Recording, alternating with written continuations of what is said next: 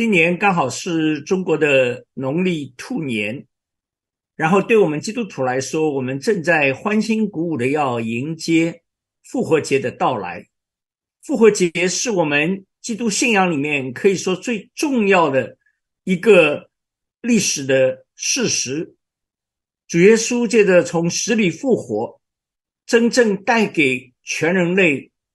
有了一个可以胜过死亡。可以真正进入永恒里面的这样的一个极大又荣耀的盼望。那么我们都知道，一般当复活节要来到的时候，你可以在许多的场合，包括在超市、在食品商店，甚至在很多的家庭里面看到那个小兔子，哈，一般也叫做复活节兔。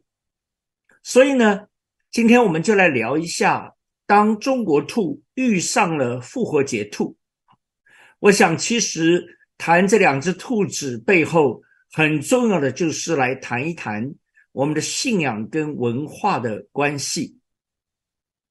谈到这两只兔子，其实蛮有意思哈。他们事实上原本都跟呃，无论是我们中国的生肖，或者是跟基督的信仰毫无关系哈。那么，以中国的十二生肖来讲，今天我们知道这个小小的兔子排行第四，哈，其实它原来是不在中国的十二个生肖里面。那么，中国人的生肖呢，是怎么来定的呢？是中国的祖先们一直认为呢，首先就是这些动物要在祭祀里面是要发挥重大作用的。我们中国人一向是所谓的敬天，哈，敬天祭祖，这是我们中国传统的文化。虽然我们对这个天的概念呢，其实是模模糊糊的，但是无论如何呢，我们觉得有一个老天爷，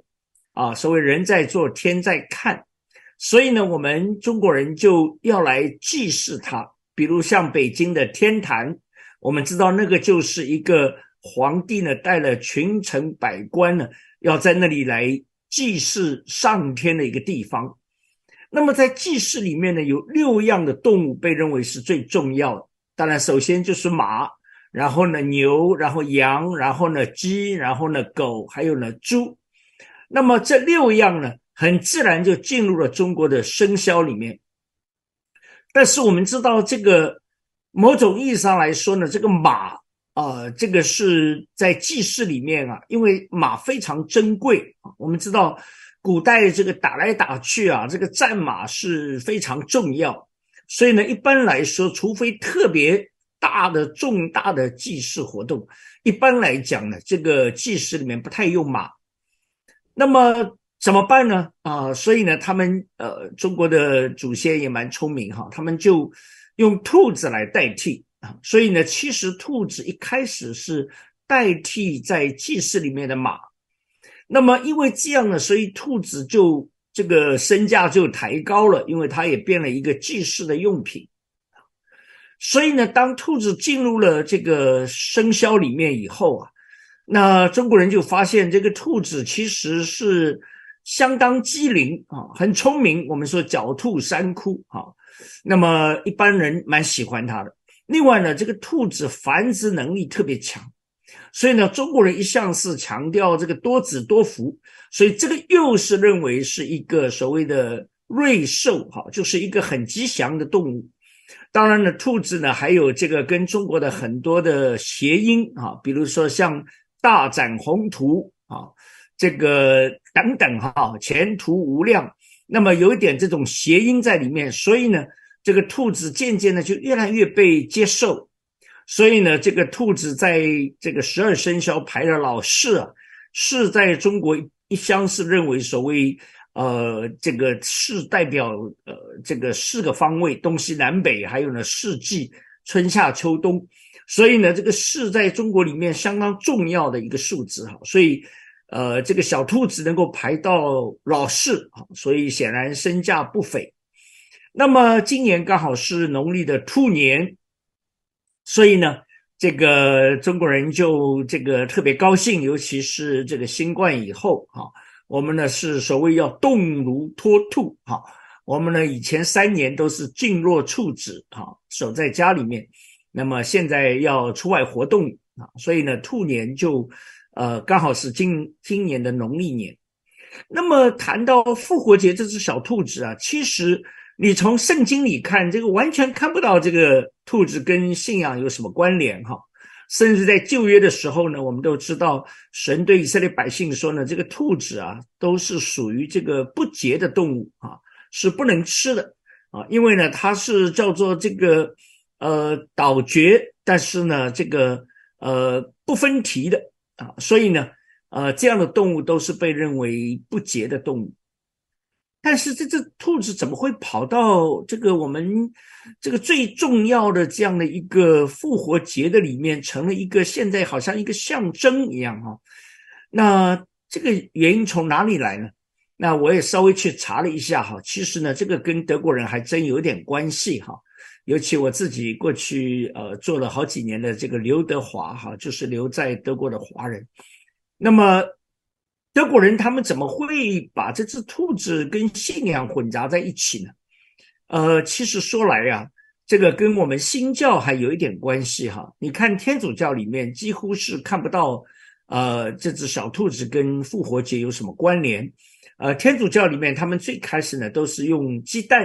啊，因为呢蛋呢，呃，一方面代表那个很强大的生命力。同时呢，这个蛋呢，好像也象征着这个这个一个空的坟墓，然后呢，这个生命从里面迸发出来。所以天主教他们是比较这个常常在复活节的时候呢，是用蛋来表征。当然，我们也知道，因为复活节之前呢，按照天主教的传统呢，刚好是他们的所谓的斋戒的受苦的这样的一个期间哈，所以呢，一般人们呢，很多是这个吃的也很少。呃，花很大的时间在这个呃灵修啊，在默想啊，在这个所谓纪念基督的受苦。那么等到复活节的时候呢，当然一下子这个鸡蛋是最普遍的哈，所以呢，很多的饭桌上呢就出现大量的鸡蛋。那么天主教呢是有这个传统啊，他们用鸡蛋，特别是上面画了颜色啊，画了红色，画了绿色呢。代表基督的血，也代表了这个万物复苏这样一个复活的一个象征。那么，其实这个兔子啊，呃，在德国，特别是以前那个所谓日耳曼帝国的时候呢，他们早年可以说在那种异教的风俗里面，他们有一个日耳曼的一个女神，那么她呢，这个有一只小兔子，哈，是手里拿一个蜡烛。这个来帮他开路啊，帮他做向导的啊。那么，所以呢，这只兔子呢，可以说一方面对德国人来说并不陌生。那么后来我们也了解，这个基督信仰要能够普及到普罗大众里面的时候呢，确实，呃，特别是这个信仰要怎么样能够让小孩来接受哈。那新教或者说这个马丁路德改教以后，当然不能够一股脑儿直接就把天主教的这个传统就继承过来。那么他们呢，后来渐渐的也就默许啊，这只兔子呢就成为啊一个捧着篮子，这个篮子里面当然呢，以前德国人是喜欢吃那个叫做 jelly bean 啊，就是那种软糖啊，那个篮子里面放很多软糖。那么后来慢慢也不排斥放了很多鸡蛋。那么这个兔子呢，就成为一个好像一个 guider 啊，一个引路者，一个捧着这个篮子呢，就把这个篮子里面的这些小礼物就送给那些孩子们。那孩子们当然是欢欣鼓舞哈，这只兔子来了。所以呢，这个渐渐这个兔子啊，可以说就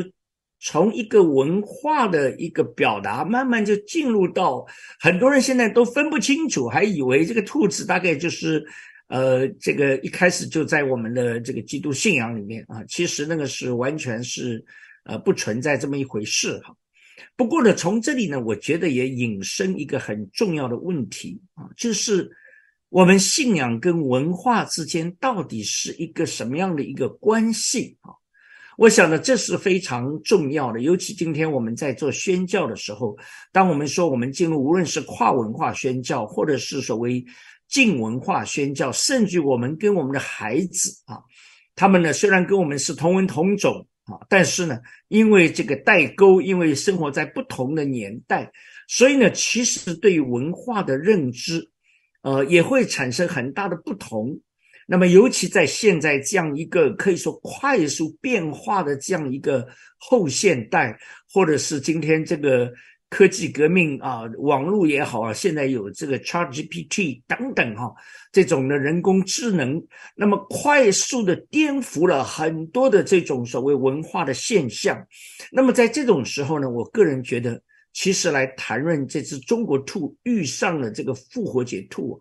其实是蛮重要的一个课题啊。特别是当我们说我们要把基督的信仰要带进我们的同胞当中，带入华人的文化。我想，过去我们华人一向把基督教认为是洋教，哈，认为是西方的宗教。那么，过去曾国藩曾经说过，说是多一个基督徒就少一个中国人。所以，显然呢，就是把这两者是严重的对立。但是，我们也看到神的怜悯和恩典，特别是近两百年来，借着许多西方的宣教士，他们真是用道成肉身的方式。进到中华大地，然后呢，进入中国的文化，慢慢的让中国人了解，原来信仰其实是全人类都需要的，原来耶稣基督是全人类的救主啊。所以呢，今天我们来讨论这个话题，其实是相当重要的一个课题啊。本质上这是一个文化跟信仰之间关系的问题，就是说，我们到底采用一个什么样的一个态度来看待？信仰跟文化之间这样的一个关系啊，刚刚讲到这只复活节的兔子，过去它曾经是这个日耳曼这个文化的一部分啊，呃，某种意义上你可以说它甚至是一个跟异教有一点关联的这样的一个动物啊。但是，我想从马丁路德以后，他们也发现说，尤其是当这样的一个。基督的信仰要能够普及到所有的所谓凡夫俗子啊，普罗大众当中的时候呢，其实有时候有一些文化的符号，它也可以起很重要的作用，能够真是让所谓呃这些的老年人跟小孩都能够最后变成喜闻乐见啊。比如说在西方啊，虽然我们说今天他们是这个信仰非常堕落哈，非常的。呃，这个可怜，但是呢，基本上一到复活节，这是西方大概最重大的一个一个节日。那么小朋友呢，常常从这只小兔子哈当中呢，呃，我们就可以因势利导，可以来切入啊，来告诉他们真正复活节的意义啊。那么谈到信仰跟文化的关系呢，一般来讲啊，有一位当代的神学家叫做。呃，尼布尔啊，Richard Nipper，那么他是一位非常重要的一位宣教学者，他也是一位可以说特别研究信仰跟文化之间的这样一位基督徒的学者。那我们都知道，他提出了这个文化跟信仰之间的这个五种呃关系哈。我觉得这个五种关系呢，其实今天我们要需要反思，我们到底是采用哪一种的。关系或者我们怎么来看待啊？那么他首先提到的就是基督跟文化是完全对立，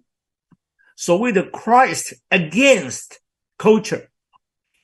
那么这种观点呢，其实是如果我们看中世纪以来这个很多修道士，他们就是这种观点，他们呢就是所谓跑到沙漠里面，他们认为呢文化是全然的属撒旦的，全然堕落的，呃，所以呢他们就。啊，所谓的脱离红尘啊，躲在修道院里面啊，基本上是这样的一个态度。那么后来慢慢，我们其实也看到，像这个重洗派啊，历史里面这个 Anabaptist，那么这个重洗派以后呢，慢慢就演变成为这个门诺派哈，Mennonite。那么这个门诺派到现代，如果你到美国东部哈，你会看到有一种人叫做 Amish people，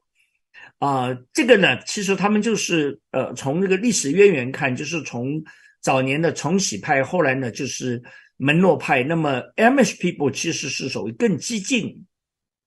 他们是对于所谓这些现代文明的产物呢，采取一概拒绝啊，他们认为呢，这个是。不可以的，所以如果你到他们的部落村落，你会发现他们基本上连电都不用啊。当然现在也有不少改变啊。我最近去了一次，发现呃，他们用一些变通的办法啊，交流电不用就用直流电啊，用电池等等。不过早年基本上他们是任何汽车、电灯、电话啊，所谓这些他们一概不用啊，他们还是保持他们非常传统古老的这一种的生活方式啊。那所以呢，这种其实呢，就是把信仰跟文化呢完全处在一个对立的位置。那么尼泊尔提到第二种的态度呢，就是所谓的基督在文化之内。那么这个呢，英文叫做 Christ of Culture。所谓的基督呢，是只属于文化其中的一部分。那么当然，这种态度其实是非常有问题的哈。这种呢，一方面他们跟前面那种呢刚好是完全对立前面是说是彼此不相干，他们呢认为呢，基督这个信仰呢就是文化里面产生的。那么这个当然我们很容易就想到那些自由派呀，呃，王明道先生直接叫他们叫不信派，他们呢就是把这个呢信仰呢看作是一个文化现象。那么今天大部分西方的，特别是在欧洲哈，很可怜。很多神学院呢，虽然也是说在研究圣经，但是呢，他们呢完全是认为圣经呢只是在某一种文化时段里面所呃发生的。他们否认很多的神迹启示，否认耶稣的神性，啊，基本认为耶稣就是一个呃从文化角度来讲很值得推崇的一个 model 啊，一个好人。那么另外一方面，我们也看到，其实呢。这个包括犹太人，其实他们当时呢也是有一点这种想法，就是认为，呃，这个信仰只属于他们这个文化，就属于犹太文化，他们自认自己是上帝选民，所以呢，在所有其他的外邦文化里面呢，通通应该都是不会是跟上帝有关的啊，都是被他们看作是很低下的等等。那么我想呢，这种态度，当然我们也了解它是有很大的问题哈。那么第三种的态度，尼泊尔提到呢，就是所谓的 Christ above culture 啊，就是呢，基督在文化之上。那么这种观点呢，其实你会发现很快就带出一个很致命的问题哈，就是这位上帝他是不在乎人间的任何问题，他高高在上啊，他是 above the culture。所以基本上呢，他们也认为呢，这个文化跟上帝没有任何交集，而且呢，上帝是超然。那么这种呢，就是所谓一些自然神论者啊，就是一般的这种的自然神论呢，他们就会这种就是所谓的 deist。那么自然神论呢，就持这种观点。那么当然呢，这种观点有时候也有一些比较所谓的所谓非常 fundamental。所谓基要呢，就是他们用这个凯撒的归凯撒，上帝的归上帝。那么基本上呢，这个两不相干啊。而且呢，上帝不但超然，但是呢，上帝大概也对这个堕落的文化已经不太关注了啊。那么第四种呢，这个态度呢，其实是包括马丁路德啊，他本人就是大概是这样的一个态度，就是他认为呢，基督跟文化呢是在这种张力当中啊。英文叫做 Christ and culture in paradox。paradox 这个词呢，就是所谓二律背反。啊，用现在的话来讲，就是处在一种 tension 里面，一种张力里面。什么意思呢？就是说，他们认为神是全善的，那么人类的文化呢是非常罪恶的。那么，所以这样的话呢，这两者之间呢，基本上人类的文化是全然堕落，无可救药，而神是全善的。那么基督徒呢，就活在这个善跟恶的当中，所以呢，就处在一种的很强的张力里面啊。有时候变成就是不知道怎么办啊。呃，一方面我们又活在文化里面，但是呢，这个神又这个很超然，神又很圣洁所以呢，这种 paradox 啊，那么这个当中呢，我想呃，这种态度当然也会带出很多的问题。那么现在哈，这个我认为一般来讲，福音派呢，就是主张的就是尼泊尔提到的第五种的这个信仰跟文化之间呢，应该有的正确的态度啊，就是 Christ transforms culture，也就是说呢，是我们的信仰可以来转化文化，什么意思呢？就是说，我们认为一方面是的，这个文化里面有很多问题，当人类。违背上帝啊，这个呃堕落犯罪堕落以后呢，这个文化里面很多的表达确实是反神的，甚至抵挡神。但是你也不能一概而论啊，因为文化到底是什么？按照大英百科字典对“文化”这个词的解释，哈，他认为就是说，文化是人类在科学、在艺术。包括宗教、道德、法律、学术、思想、习惯，那么甚至于在这个制度等等各方面的一个综合性的表达，这个叫做文化。所以，如果你从这个定义看呢，人类离不开文化，每个人都生活在他的一个文化的一个范畴里面。有什么人可以离开科学、离开法律、离开制度、离开思想？离不开。所以呢？从这个角度来讲，我们基督徒，耶稣说：“我不是叫你们脱离这个世界，我叫你们进到这个世界。但是呢，你们需要了解，这个世界呢是像狼一样，你们进去好像羊进入狼群，是需要小心。但是你们要做光，你们要做盐，而且呢，耶稣说，你们就是光，你们就是盐。那光就是要在黑暗里面才把它的作用表达出来。那盐同样也是哈，所以呢。”从这个角度来说，你会看到这种所谓信仰来转化文化这种的态度，其实是比较合乎圣经的正确的态度啊。尼泊尔把把呃这个，其实讲到这里，我就想到了呃，像奥古斯丁，那么像加尔文，像这个包括 John Wesley 啊，约翰卫斯理，他们呢其实都是采用这种的立场，就是信仰可以转化文化。那么尼泊尔说，这些人叫做呃 conversionist 啊，就是希望能够来转化，或者叫做 transformation 啊，就是来改变、来转变。那么我觉得呢，这样的一个态度、心态呢，其实是在处理呃信仰跟文化当中比较更加的积极有效。呃，从圣经来看，我觉得像但以理是一个很明显的例子哈。但以理他被掳到巴比伦，那么巴比伦是一个完全可以说异教的文化，抵挡神啊，从他们的君王就看得出来，拜各种偶像，然后呢残暴。但是呢，但以理到了那边，他遇到的其实就是一个文化跟信仰的张力。但是我们看到从文化层面，第一，但以理他接受改名字啊。他跟他的三个朋友一到了那边啊，这个马上被取一个加勒底的我呃这个名字。那但以理没有说拒绝，我不行，我我犹太名字怎么可以叫我这个巴勒底的这样的姓名呢？但他们没有拒绝，而且呢，但以理其实差不多一生都在宫殿里面。那你可以说这个宫殿是一个异教文化最明显的地方啊。这个伴随着这么一个，而且他办了四个君王，哈，都是非常残暴，呃，这个抵挡神的。那么他也没有拒绝这个职务的安排。圣经甚至说他还这个学了加勒底的文字和语言，而且呢，他在这个职位上还忠心办事，毫无过失啊。所以呢，显然但以理不是采取这种好像信仰跟文化全然的对立。或者呢是这个信仰呢完全超然，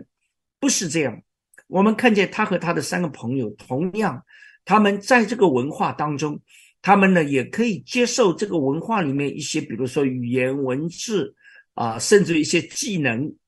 啊，这些都可以接受。但是谈到信仰，我们很清楚看到，丹尼利和他的三个朋友，那个是毫不妥协，毫不打折扣。所以呢，我觉得，而且呢，反而借着这样的一个情形呢，其实你看到丹尼利，他影响了这个太监长，他也影响了侍卫长，他呢，甚至于呃，很多时候呢，也影响到了一些在上执政掌权。那就是说，他很清楚，神把他放在这个异教的文化里面，怎么样忠心向神，但是呢，又是灵巧像蛇，而且呢，活出基督徒的这种的。呃，从基督来的这种恩慈的生命，所以呢，我想今天我们同样处在这样一个张力当中哈。谈到这两只兔子哈，当中国兔遇上了复活节兔，我个人呢觉得，一方面我们可以把握这个机会，其实就从这个话题入手啊，我们来告诉啊这个我们的同胞哈，今年是兔年，那你知道吗？你会不会想到在西方你看到各处都有很多兔子？呃，这个他们其实不是在庆祝中国的兔年哈，他们其实呢是要来表达这个复活节的文化。那么就从这里入手，就把我们的信仰介绍给他们。所以呢，我个人觉得呢，其实我们需要善用啊，这个我们既然在西方的文化里面，我们需要对西方文化的呃一些的表达方式，我们需要来掌握，我们需要了解。当然，我们也要很清楚告诉他们，这只兔子，呃，其实是跟圣经真理没有关联，它只是变了一个文化的符号啊。包括其实那些鸡蛋，呃，在复活节的时候那些彩蛋呐，啊，小兔子啊，甚至于呃小篮子啊，这些其实都不是跟我们信仰有关联，但是呢，今天却成为普罗大众啊一个。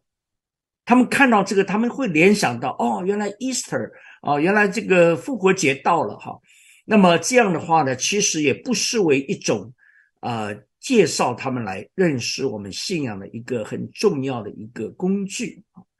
所以呢，我个人是会认为说呢，我们不需要对文化一概排斥哈。我就想到当年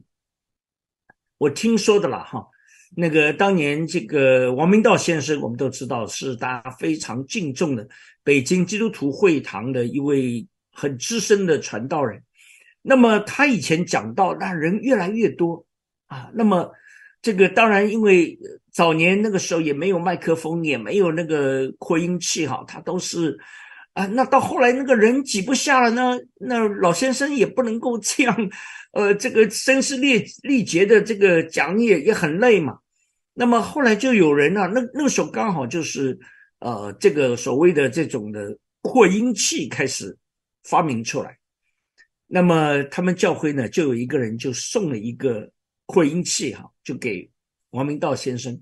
啊，就跟他说这个这个呃，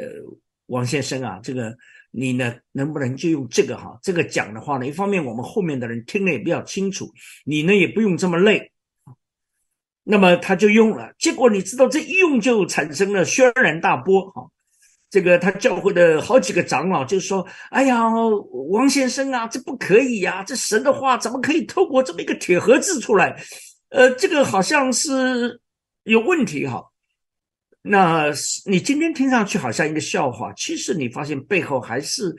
当时的人们就认为说这种扩音器，呃，大概就是在戏院里面啦，就是在那些所谓的不太入流的场合，呃，我们呢是正统基督信仰，我们在这边讲到的这个是应该原生原味原汁来传达神的话，怎么可以用这么一个铁盒子啊？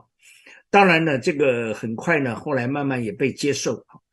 那所以呢，我就觉得，包括今天我们面对很多挑战，比如说像这个 Chat GPT 啊，现在还有 GPT Four，那么你一定会预期这个人工智能会越来越发展，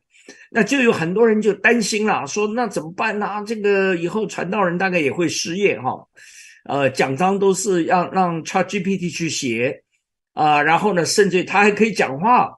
呃，也许他讲到这个比很多人都都还讲得更生动啊，因为他这个很快嘛，把全世界的资讯啊，通通都聚集在一起。我个人觉得倒大可不必太担心哈，因为第一个呢，真的是从神来的，他的这个 spirit，神的灵，就是任何一个机器、人工智能，它没有办法取代的。我们都知道，神的话是神的灵的发表，神的灵的说话。所以，任何跟属灵事物有关的，我们人其实圣经看见，我有三种是所谓 spiritual being 啊。神当然是一个灵啊，约翰福音告诉我们，神是个灵。那么第二种就是圣经提到那个天使啊，他是服役的灵，他也是一个 spiritual being，是一个灵，但是呢，他的地位跟人不一样，他只是受神差遣啊。那么第三种就是人是一个有灵的活人，神把他的灵吹在我们里面，所以我们人的很独特，神把我们称为是他的儿女。所以从这个角度来讲，圣经上说，这个属灵的事啊，只有属灵的人能够参透。你让一只 AI，你让那个人工智能去参透，它参不透。他说来说去，不过就是人间那一套啊。我们都知道，无论是讲道也好，牧会也好，或者是谈论属灵的事情，啊，如果没有神的灵，其实是没有什么作用。所以呢，我觉得有些工具，我们不必把它看作好像洪水猛兽啊，我们是可以使用，但是呢，我们确实需要慎用啊，就是始终把握住我们跟上帝的关系，在圣灵里面的服饰，然后呢。可以来使用这些的工具，甚至于某些时候呢，我们真的是好像戴德生，呃，这位宣教师，我们中国人都很熟悉哈。